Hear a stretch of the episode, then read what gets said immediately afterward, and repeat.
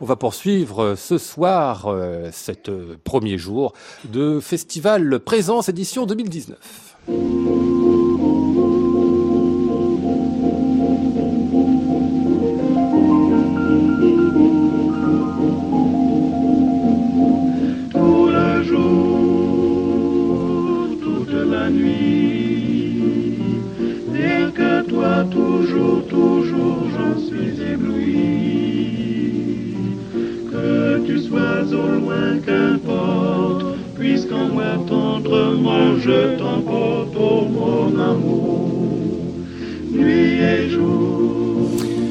Bonsoir à tous et bienvenue dans le Classic Club, l'émission que vous suivez en direct tous les soirs depuis chez vous, à l'hôtel Bedford, 17 rue de l'Arcade, si vous voulez venir prendre un verre avec nous, ou en podcast et en réécoute sur notre site francemusique.fr. Vous l'aurez compris, le festival Présence a commencé ce soir. Là, il n'y a pas euh, deux heures, le festival de la musique d'aujourd'hui, de la musique contemporaine, de la musique nouvelle, enfin nouvelle.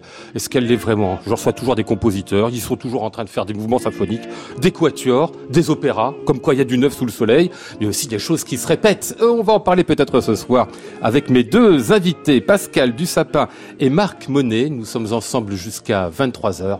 Bienvenue à tous dans le Classic Club.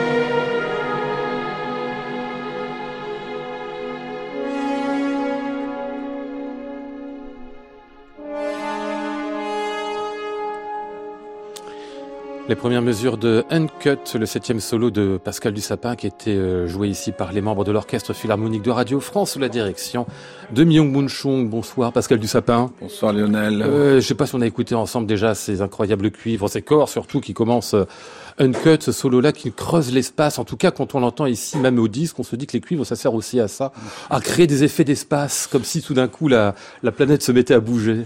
Oui, euh, il est vrai que ce, ce, solo qui termine, enfin cette pièce d'orchestre qui termine le cycle, euh, on, on, est donc à presque une heure et demie de musique. Ouais. Euh, le cycle des solos, c'est ça. Le cycle des solos, oui, fait une sorte d'entrée en fanfare comme ça, avec, qui joue presque la, la caricature même, enfin, ouais. qui prend le parti pris d'exploser tout l'espace alentour et qui propose en fait une écoute totalement frontale, mmh. à l'inverse des autres solos qui travaillent des directions très différentes c'est comme un mur qui se dresse comme ça. Ouais. Euh, c'est une pièce qui sera reprise, c'est pour ça qu'on l'écoute aussi ce soir, euh, jeudi euh, par l'Orchestre National de France, Nicolas Colonne à la baguette, et ce sera dans le cadre donc du festival Présence à, à la Maison de, de la Radio. Lorsqu'il y a une pièce comme ça, parce que celle-là, elle a été beaucoup jouée déjà, vous ouais. vous déplacez à chaque fois, vous vous laissez non, faire? Non, non, non, non, non. Là, là, là c'était agréable parce que je suis en résidence auprès de l'Orchestre National, donc ils ont joué beaucoup de pièces déjà, et donc c'est pour moi... Très, toujours intéressant de voir comment les pièces vivent d'un orchestre à l'autre. Et, et, puis, dans le cas présent, j'étais très heureux de rencontrer Nicolas Scrollon, qui est un très grand chef d'orchestre, jeune, anglais, magnifique, qui a un, un, métier, je dirais, une souveraineté en face de l'orchestre tout à fait... Euh, tout à fait euh, impressionnant. Ouais. Et en les voyant répéter là justement hier, vous leur avez dit beaucoup de trucs. Moi j'ai dit deux trois trucs, deux, mais j'ai vite, j'ai vite compris que j'étais pas très utile. Oui. Ah bon Pourquoi? Vous arrivez bah, bien tout ça ben, C'est ça que j'aime bien, c'est ce que j'adore le solfège pour ça, quoi, l'écriture, parce que en fait ça ça vous permet vraiment de faire exister quelque chose euh, sans vous. Et mmh. j'adore quand les pièces sont jouées comme ça. Euh. Alors évidemment pour une création c'est un petit peu différent parce qu'il faut créer des des effets de, des petites, des micro minuscules traditions stylistiques comme ça, en expliquant aux musiciens, il faut faire ceci, il faut faire cela. Mmh. Et après, les musiciens, ils gobent littéralement ça, et puis ça s'arrête, ça passe même quelquefois de, je trouve, de, d'orchestre en orchestre. Par exemple, quand on joue une pièce comme ça, j'ai déjà, j'ai beaucoup moins de choses à expliquer qu'il y a, mmh. qu'il y a une, quelques années. Ou... Mmh, ça décante. Même si les musiciens n'ont pas directement joué eux-mêmes. Non, finalement. mais ils retrouvent quelque chose. Alors là, avec ben, l'orchestre national, comme j'ai une proximité avec eux en ce moment, qui rend évidemment les choses presque familiales, quoi. Mmh. Euh, ça, tout, tout va beaucoup plus vite, quoi. Et quand on est avec un chef comme euh, ce, ce, jeune, ce, ce jeune-là, si j'ose dire, moi qui suis déjà un diplodocus, quand même pas. Euh, eh ben c'est très agréable quoi. Alors évidemment, ouais. on peut on peut intervenir en disant sur tel euh, ce qu'on appelle en musique euh, chez nous l'agogique, la, les relations entre les tempi. Moi, j'aime bien intervenir sur des choses comme ça. Mais après, pour tout ce qui concerne la cuisine, tout ce qui concerne les balances à l'intérieur, un musicien comme ça, il sait très bien ce qu'il faut faire. Mmh. Bonsoir, Marc Monet. Bonsoir. Vous êtes comment vous face à une, enfin devant une partition qui est la vôtre et qui va être jouée la première fois par un par un ensemble, par un orchestre ou par un pianiste? Après tout, c'est un peu la même chose. Cet angle-là, vous êtes très euh, pareil scrupuleux sur la première et puis après euh, vous laissez les choses vous échapper? Euh, si je pouvais pas être là à la première, je préférerais. Ouais. En ah général, oui. c'est des choses, c'est pas des moments que j'apprécie particulièrement. Ah pourquoi? Parce que c'est, moi j'aime bien entendre une pièce qui a déjà vécu c'est-à-dire où l'interprétation est déjà, euh, comme le disait Pascal, euh, quelque part vivante. Au début, souvent, la première, c'est un certain nombre de tensions, c'est un certain nombre de choses qui ne sont pas encore complètement digérées, justement. Donc, c'est rarement les meilleures interprétations, enfin, en ce qui me concerne, en tous les cas. Donc voilà, euh, la, la, relation, euh, ça dépend aussi quel type de formation si on a affaire à un soliste ou si on a affaire à un orchestre. C'est pas du tout déjà le, même rapport ou un quatuor. Parce qu'il y a un rapport beaucoup plus euh, intime quand on est en petite formation comme ça. Mmh. Vous pouvez vraiment travailler avec les gens que vous avez en face de vous, les yeux dans les yeux. Avec un orchestre, vous avez évidemment cette espèce de filtre hystérique qu'on appelle un chef. Oui, oui, oui, il y a des filtres, c'est tout à fait évident. Et, et, les filtres, bon, quand ça se passe bien, c'est magnifique. Quand ça se passe moins bien, c'est plus difficile. Ouais. Oui. Et vous aimez bien aussi que la pièce vive euh, en quelque sorte indépendamment de vous, qu'elle ait sa, ah, sa propre vie. Ah oui. Complètement. C'est-à-dire que euh, c'est ce que je dis en ce moment avec le quatuor avec lequel on travaille.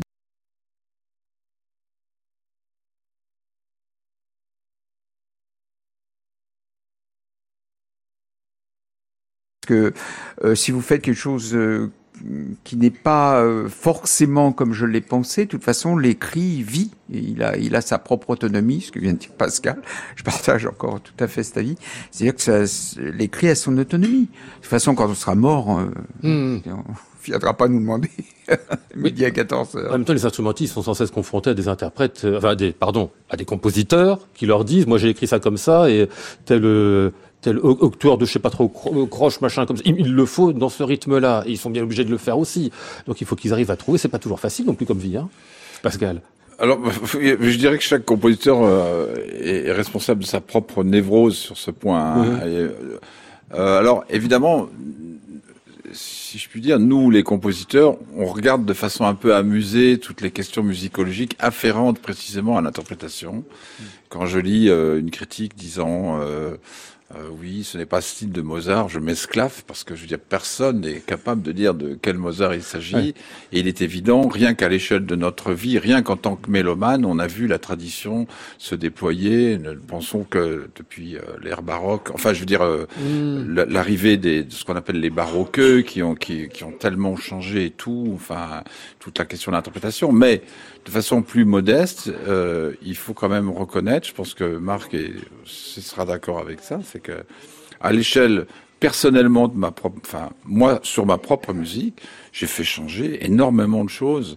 J'avais des points de vue sur ma musique. euh, maintenant que j'ai quelques dizaines d'années de de, de, Mhm. de, de métier, il y a des pièces que je fais répéter de façon totalement différente, voire même de façon antinomique, sans que la moindre note et le moindre double croche changent. hein.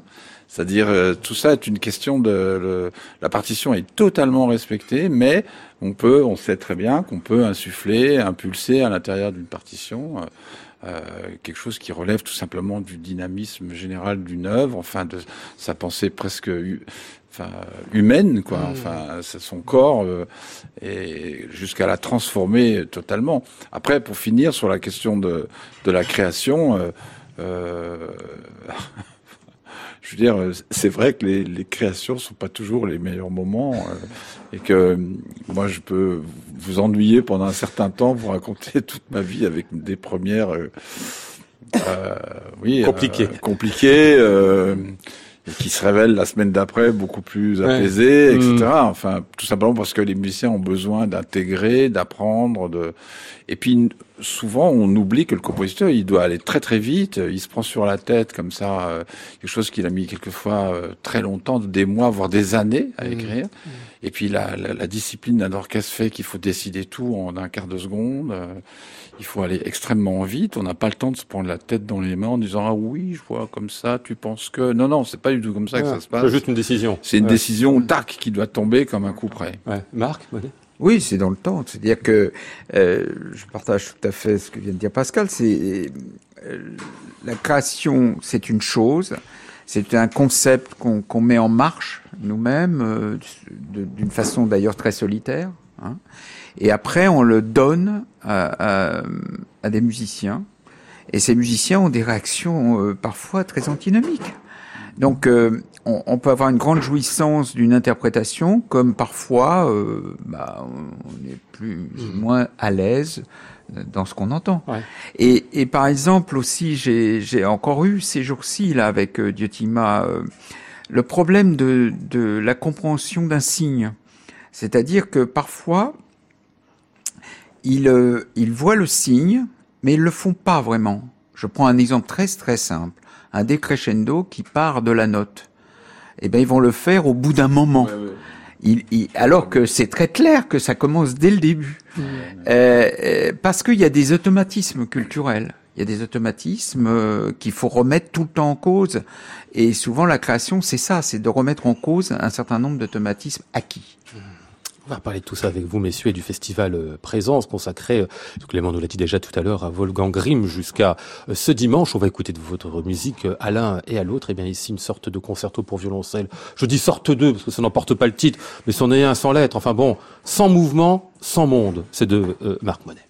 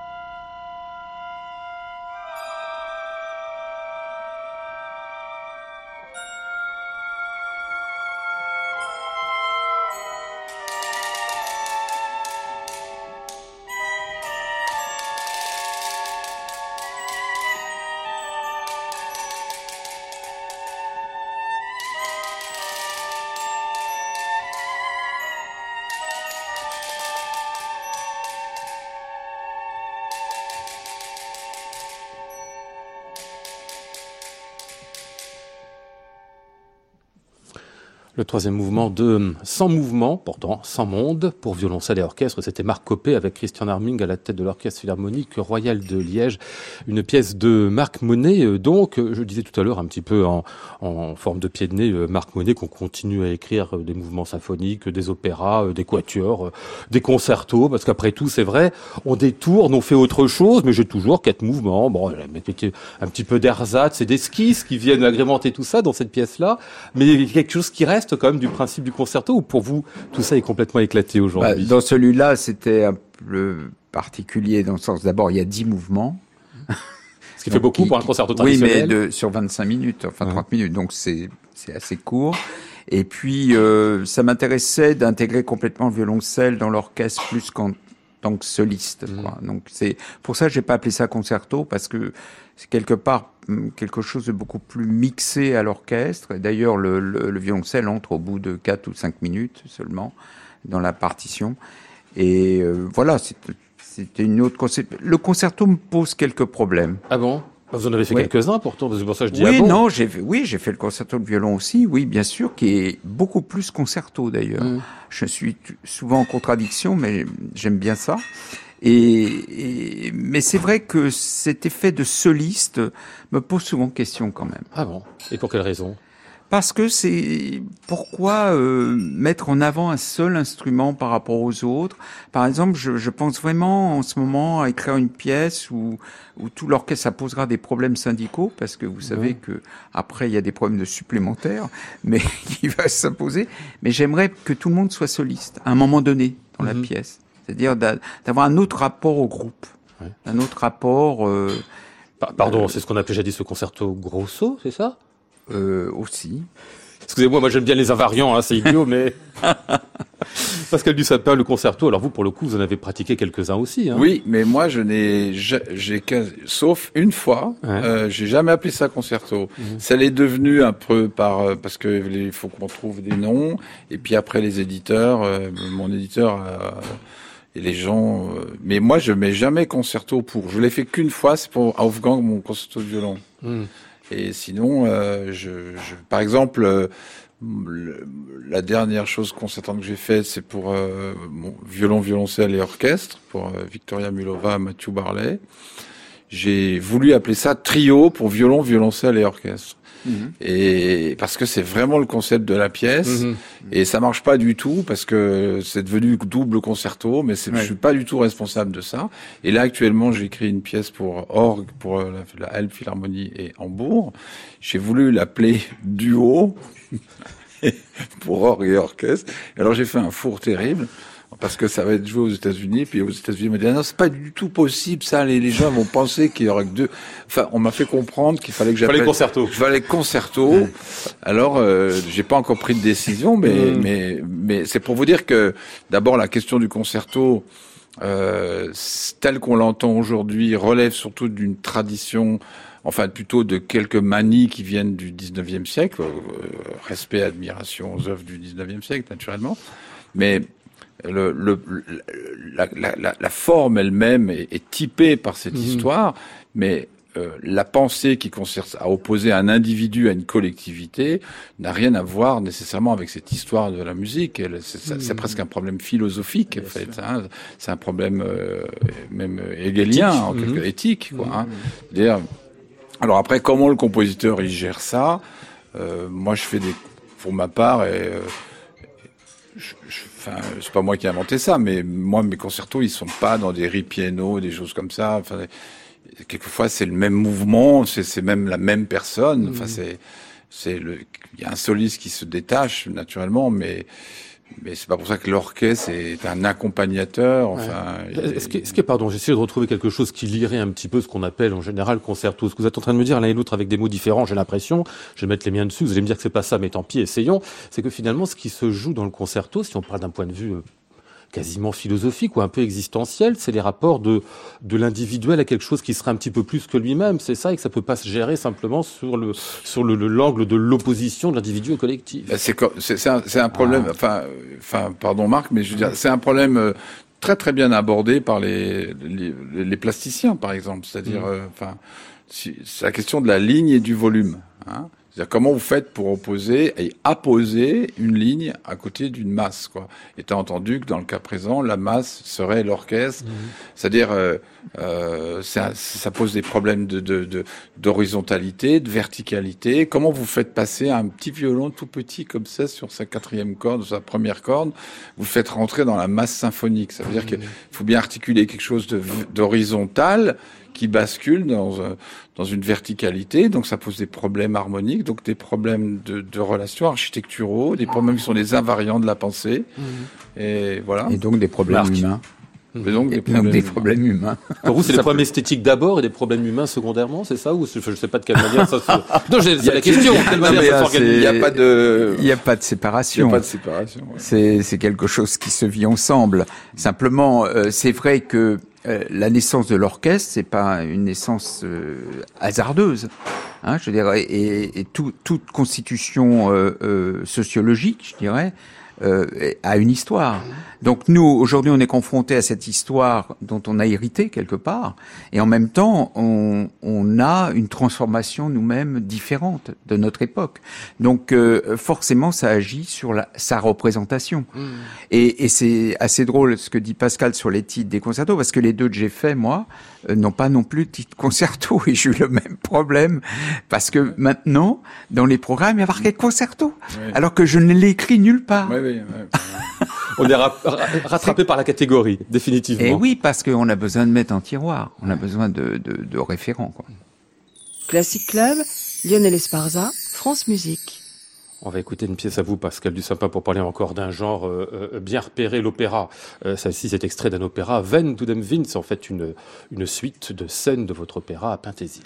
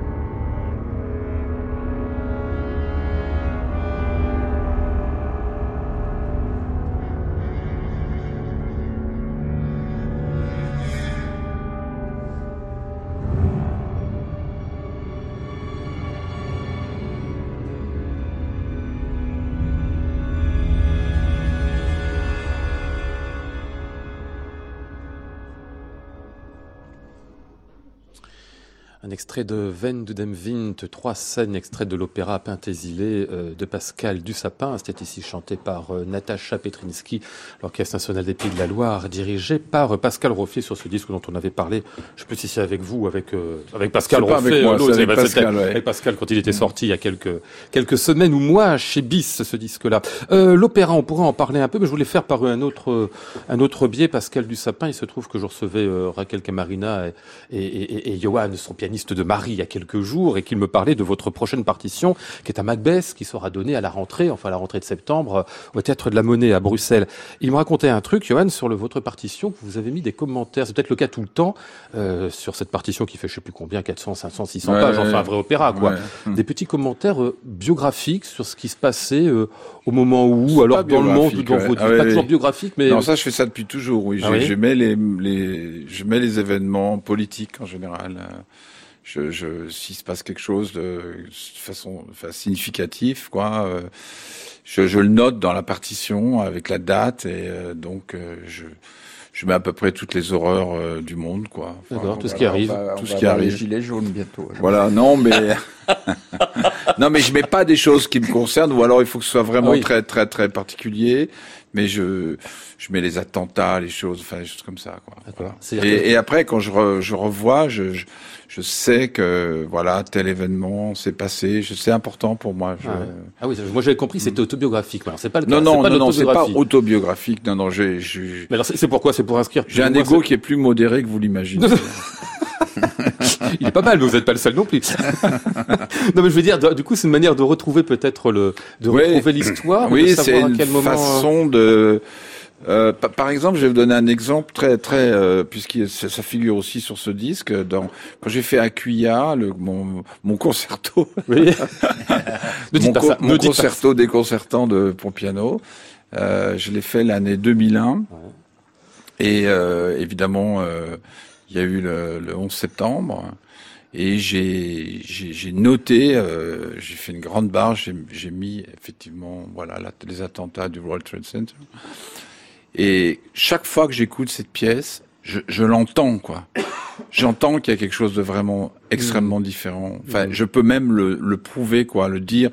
Regarde, à ce moment-là, c'est c'est c'est les attentats du du, du, du 11 septembre. Et euh, sans aller jusqu'à cette extrémité. Euh, euh, toutes mes partitions sont, sont balisées comme ça par des, des événements euh, très très particuliers qui fait que alors je sais qu'avec mon éditeur il s'était demandé euh, que si on gardait tout ça euh, dans la partition imprimée et je non je le refuse. Mais un Ah jour oui, je peux vous raconter la- je peux vous raconter une hein, anecdote quand même très très drôle. C'est que un jour j'ai un de mes opéras qui a été monté euh, en Allemagne et euh, j'arrive à la quelques jours avant et je découvre euh, il y avait l'orchestre tout ça et puis euh, euh, il y avait une mise en scène euh, assez assez étonnante comme ça et il y avait des écrans de télé et puis de temps en temps je voyais arriver des explosions des guerres des chars d'assaut des des, des, des, des, des des gens découpés des trucs comme ça et puis je ne comprenais pas ce que ça fichait non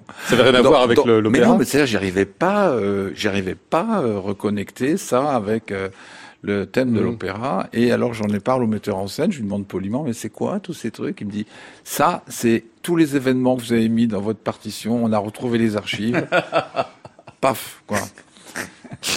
Et je, j'étais sidéré, quoi. Je- je- mais c'est, une histoire vraie, hein. Ouais, c'est ouais. une histoire vraie. Alors, ça donnait effectivement, de toute manière, euh, à, à- à cette mise en scène quelque chose de, de, de très tendu. Hein. Mais enfin, il m'a dit non. Moi, j'ai, remarqué que vous mettiez tous les éléments politiques. Alors, j'ai sor- sorti les archives et je les balance au moment où ça arrive dans la musique. Et quand on dit que les metteurs en scène sont pas fidèles à la musique en général. Euh, Marc Monet, ce que nous raconte Pascal Dussapin, c'est qu'on est sorti un petit peu quand même de ce, je veux dire, du 19e siècle où l'œuvre était supposée être la résonance de l'autobiographie du, du compositeur, de sa vie, de ses sentiments, de ses, etc. Nous, ce qu'il est en train de nous dire, c'est que finalement, le, il y a quelque chose qui résonne dans l'œuvre, bien sûr, mais c'est le monde, le monde tel qu'il arrive, en tout cas dans son cas, lui. C'est- comme ça pour vous aussi? Écoutez, je ne sais pas vous répondre parce que vraiment, euh, quand euh, je travaille, euh, bah forcément, je suis traversé par tout ce qui se passe, c'est évident. Euh, en même temps, euh, je ne sais pas quelle en est la conséquence Mhm. Dans, dans, dans un réel d'écriture. Je veux dire, je ne sais pas. C'est-à-dire c'est pas Et- immédiat, quoi. C'est pas une résonance. Qui se Non, fait tout de non. suite, euh, Non, non, non, pas immédiat, ça c'est clair, mais euh, certainement que c'en a une. Mhm.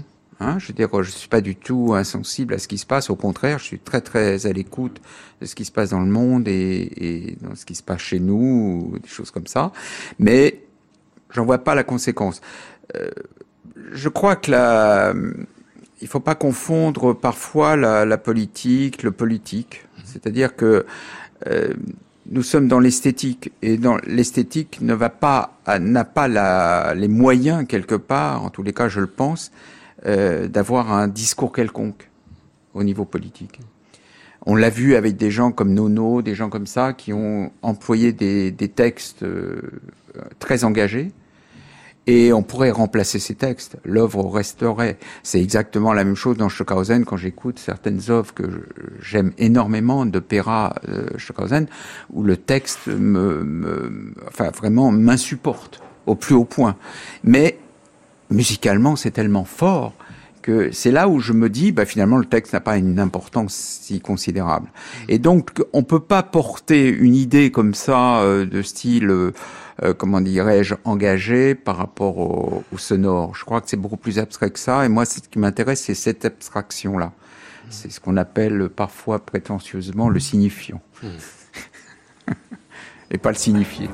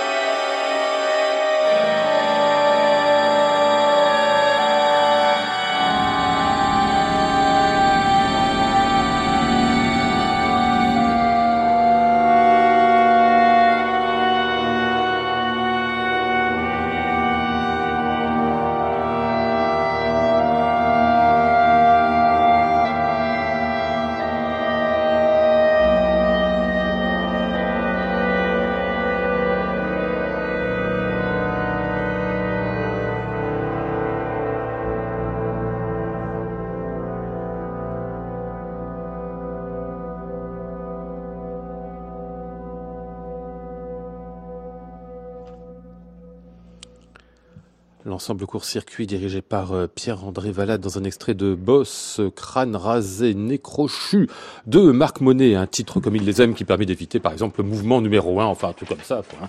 euh, Marc Monet dont on suivra la prochaine création. Alors vous, ce sera une création mondiale, c'est la première fois qu'on l'entendra à l'occasion euh, du festival Présence, ce qui sera votre neuvième quatuor à cordes ce samedi à 18h par le quatuor Diotima à la Maison de Radio France. Donc, neuvième quatuor déjà, hein, comme vous disiez tout à l'heure. Comme le temps passe, évidemment, hein, Marc. hein. Vous trouvez que j'écris trop vite? Pas du tout, j'ai pas dit ça. Écrivez à la vitesse que vous voulez. Mais tout de même, neuf quatuors. Vous avez un, un rythme particulier pour ce, pour ces pièces-là, qui sont tellement Les euh, quatuors, euh, ça vient assez régulièrement parce que d'abord, euh, vous savez, ça c'est aussi le problème de euh, du métier, je dirais, c'est-à-dire qu'à partir du moment où c'est que vous écrivez des quatuors, on a tendance à vous demander souvent des quatuors. Donc euh, Si on a envie d'en écrire, remarquez, c'est bien. voilà. Non, mais j'adore cette forme. J'adore cette forme. euh, Je me sens comme un poisson dans l'eau, euh, vraiment. je- Et puis, euh, à force d'en faire, c'est c'est à chaque fois une restructuration. Et, et par exemple, celui-là, je pense qu'il est extrêmement différent. Il est avec voix d'ailleurs, mais voix euh, non obligée. Et, et, et c'est quelque chose qui m'impose une sorte de progression obligée. Je ne sais pas comment le dire, mais ça me ça m'impose d'être différent à chaque fois. Le fait d'avoir cette forme, c'est ça, enfin, Ouais. la même formation. Et, oui, oui. Ouais. Et voilà, et j'adore le, le quatuor à cordes parce que je trouve que c'est une forme d'une souplesse invraisemblable. Mhm. Invraisemblable. D'une souplesse, ah oui. Ah oui. Ah ben, Vraiment, je- je sais pas ce qu'en pense Pascal. Non, mais je dis ça parce qu'on dit, on dit toujours que jusque la moitié du XXe siècle, euh, moins les compositeurs osaient plus y aller parce qu'après Beethoven, après Bartok, etc., donc trop, trop rigide au contraire. ouais, vous me dites que c'est l'inverse. Pas du tout. Non. Pas du tout. Ouais. C'est, euh, je veux dire, d'abord, ce sont des instruments qui permettent techniquement de faire des choses très différentes, euh, beaucoup plus qu'un piano, par Mhm. exemple. Euh, donc, euh, c'est aussi, euh, vous pouvez l'utiliser en duo, en trio, en quatuor. Par exemple, dans mon quatuor, il y a un trio à un moment donné. Il n'y a pas du tout de quatuor. Je veux dire, c'est, quelque chose, je sais pas. Moi, j'ai, une grande Mhm. familiarité avec ça et, alors évidemment, si on parle du sixième quatuor de Beethoven ou je sais pas, euh, euh, bien sûr, ils ce sont des monuments, ce sont des monuments euh, que dont j'ai besoin d'ailleurs. Et mais je vois pas pourquoi on, on serait pas capable d'inventer autre chose. Ah, mais c'est pas la question. Non, mais c'est- j'ai l'impression que beaucoup de compositeurs, en fait, osaient pas y aller. C'est pas qu'on leur interdisait, Ah, c'est qu'il y avait comme une sorte de. savez, vrai, mais dans- enfin, ça les empêchait pas d'écrire pour orchestre non plus, alors qu'il y avait Non. la septième de Beethoven juste Mm. avant, quoi. Enfin, Ah, c'est puis- très curieux que le quatuor euh, ait, ait produit cette espèce de, de, de, Mm. euh, de névrose très particulière qui frôle, frôle le tabou. Moi, j'ai eu ma première commande de quatuor euh, tout début des années euh, 80 hein, par Arditi. euh, et je sais qu'on me disait toujours ah le mais c'était pas en- ça, ça faisait ça faisait très bizarre de faire un quatuor à cordes ça faisait d'abord un côté vieillot un peu et puis après tout le monde disait mais pourquoi des quatuors? Alors moi je me souviens euh, parce que j'étais heureusement un peu insolent je disais toujours mais pourquoi vous me posez pas la même question quand je fais une pièce pour orchestre? Mhm, mhm. Euh, c'est à vrai dire euh, non mais c'est vrai que le Il quatuor il est dit la perfection de la forme, de, de voilà, de. Oui, il y a, bah, y a bon, dis pas pour défendre la il y a chose, hein, de quatuors à cordes qui sont pas parfaits hein, Ouais. Ouais. Non, il y a eu un mythe. Et puis il y a des compositeurs timides et d'autres pas. Bon, après, c'est vrai que c'est une forme qui, qui prête à une forme de, de, de- oui, qui a un caractère très, très particulier. Enfin, c'est, elle est pré-pensée par quelque chose de Mhm. très profond en termes presque métaphysiques. Et oui, c'est spirituel. Ouais. Voilà, c'est ça. C'est pour ça que ça n'empêche pas d'y aller, en tout cas. Le, le neuvième quatuor, donc, de Marc Monet, la création, ce sera avec le quatuor euh, Diotima, vous l'aurez compris, à Radio France, ce samedi 18h et dans le cadre du festival Présence. Classic Club, Lionel Esparza, France Musique. Il y a toujours à présence un, compositeur euh, phare central dont on fait un certain nombre de créations. Cette année, ce sera Wolfgang Grimm, compositeur allemand. Euh, une quinzaine de pièces qui seront jouées, dont certaines euh, en création française. Pascal Dussapin va nous en parler dans un instant. Mais je propose qu'on écoute ici un extrait de cette symphonie de Wolfgang Grimm, né faire, né son nom. Il y a une voix aussi dedans.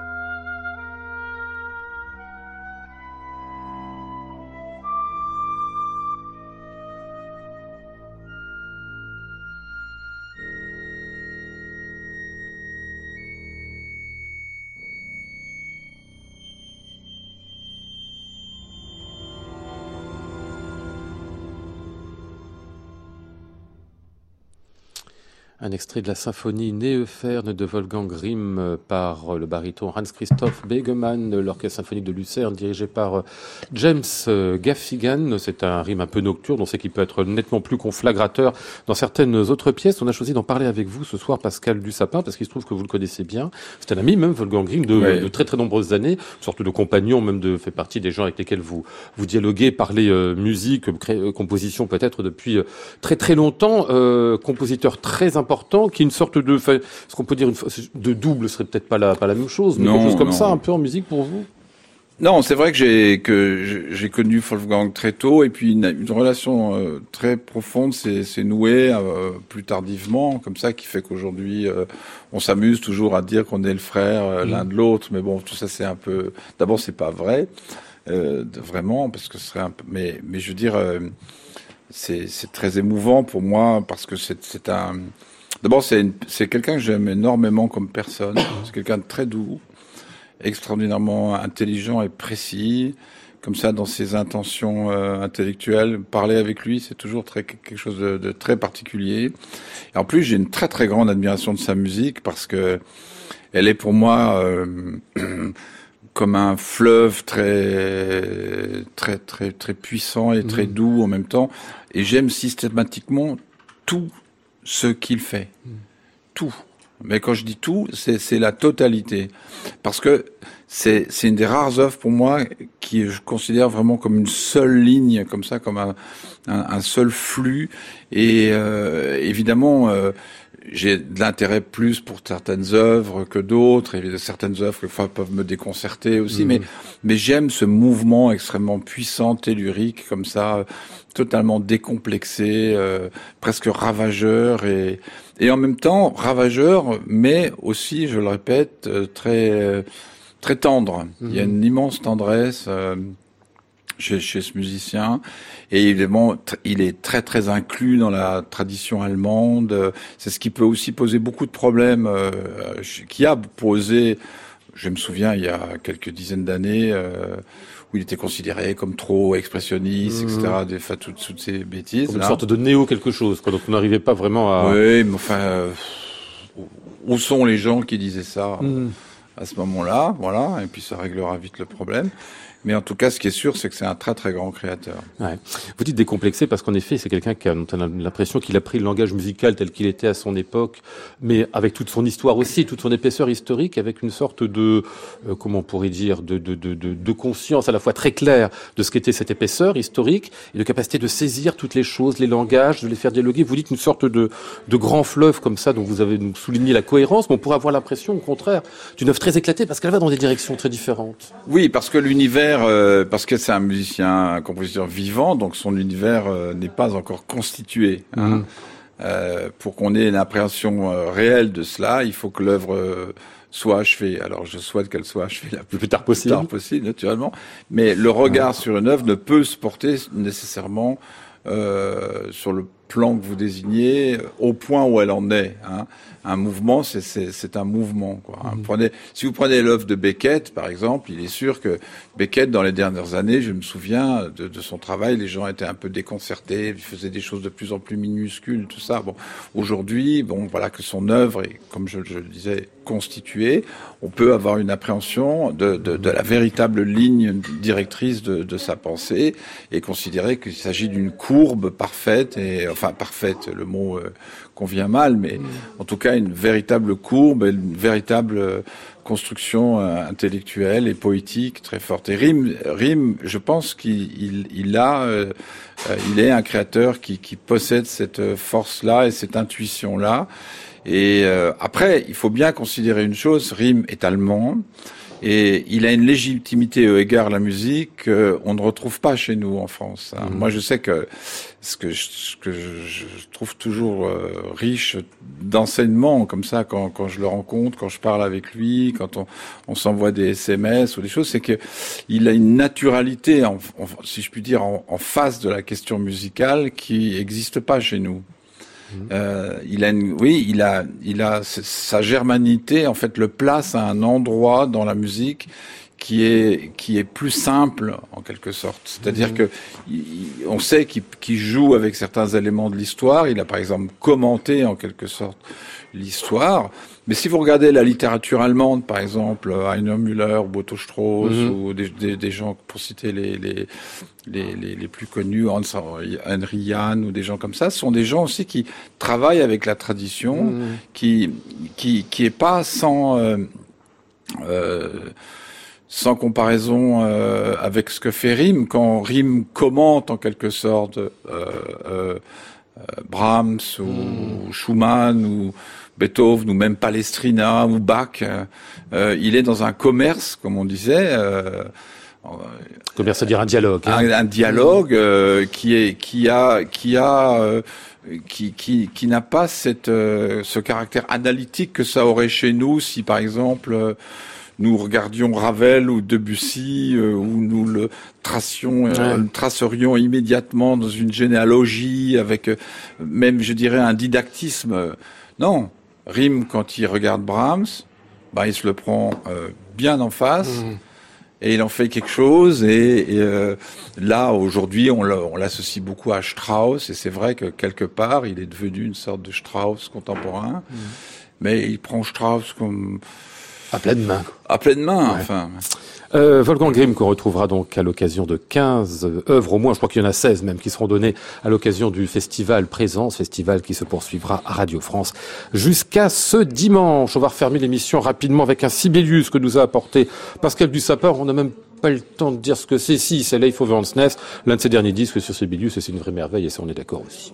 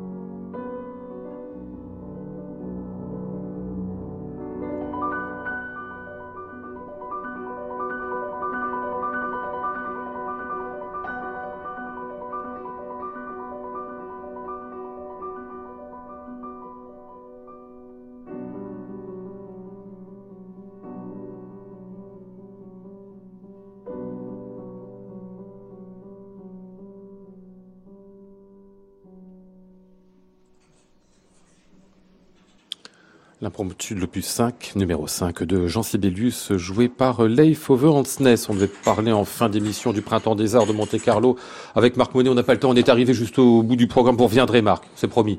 Vous reviendrez pour le mois d'avril. hein. Mais je demande rien. Mais, mais c'est moi qui vous le dis, je vois bien, vous ne le demandez pas, mais je vous le signale. Bon, en tout cas, moi, ça vous remercie. Vous êtes avec Marc Monet et Pascal Dussapin. Merci, messieurs.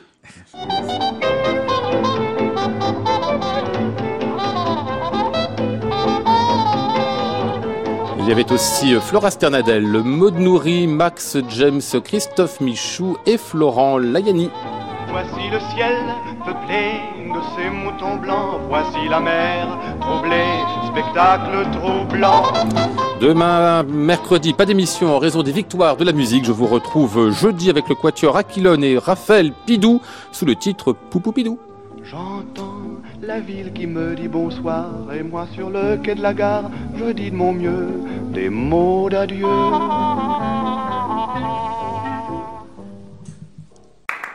À réécouter sur francemusique.fr.